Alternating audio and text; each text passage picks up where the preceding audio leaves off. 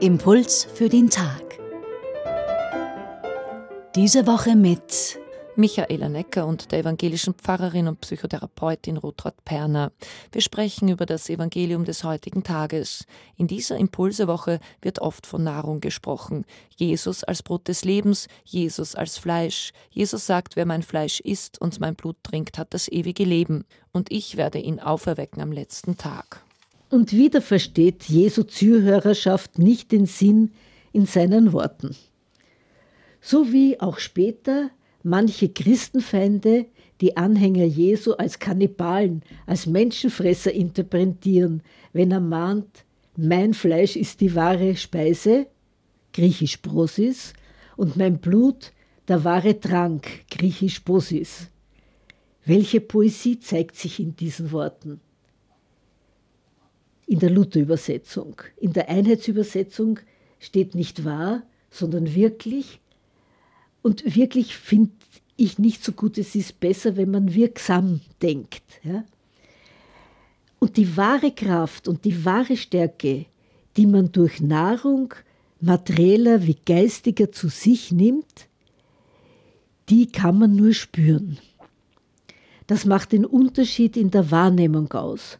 Ob man nur in Begriffen von sinnlich Erkennbaren und der fünf Sinne die wir in der Schule lernen, in der zeitlichen Reihenfolge der Weltwahrnehmung eines Babys ist das zuerst Riechen und Schmecken, dann Spüren, dann kommt das Hören und Horchen und Gehorchen und zuletzt kommt das Sehen. Oder ob man auch einen Sinn für den Sinn, den Spirit, erworben hat.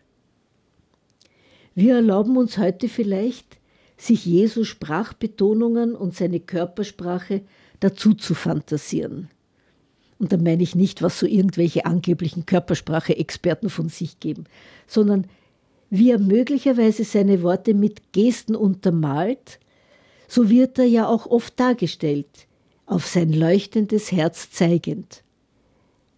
Geduldig bemüht sich Jesus in den vielen Versen des sechsten Kapitels des Johannesevangeliums, seiner Zuhörerschaft einen anderen Begriff von Fleisch zu vermitteln als den aus der Küche, nämlich Fleisch als die Grundsubstanz der Lebendigkeit, die bei jedem Menschen anders ge- und durchwachsen ist, die verändert werden kann, und ebenso Blut als seelisches Pendant, das wir heute dank naturwissenschaftlicher Blutanalysen ebenso entschlüsseln können und damit von beiden wissen, wenn wir uns dafür interessieren, wie wir sie mit unserem Lebensstil und damit auch mit unserem Denken beeinflussen.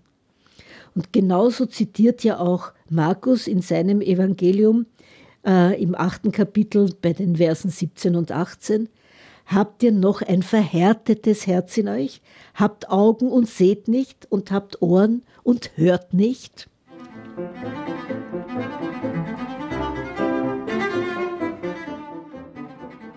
Impuls für den Tag heute mit der evangelischen Pfarrerin Rutraut Perner. Wenn Sie die Bibelstelle von heute nachlesen wollen, sie steht im Johannesevangelium Kapitel 6, Verse 52 bis 59. Einen Hinweis dazu gibt es auf unserer Website radioklassik.at und dort können Sie diesen Impuls auch nachhören. Musik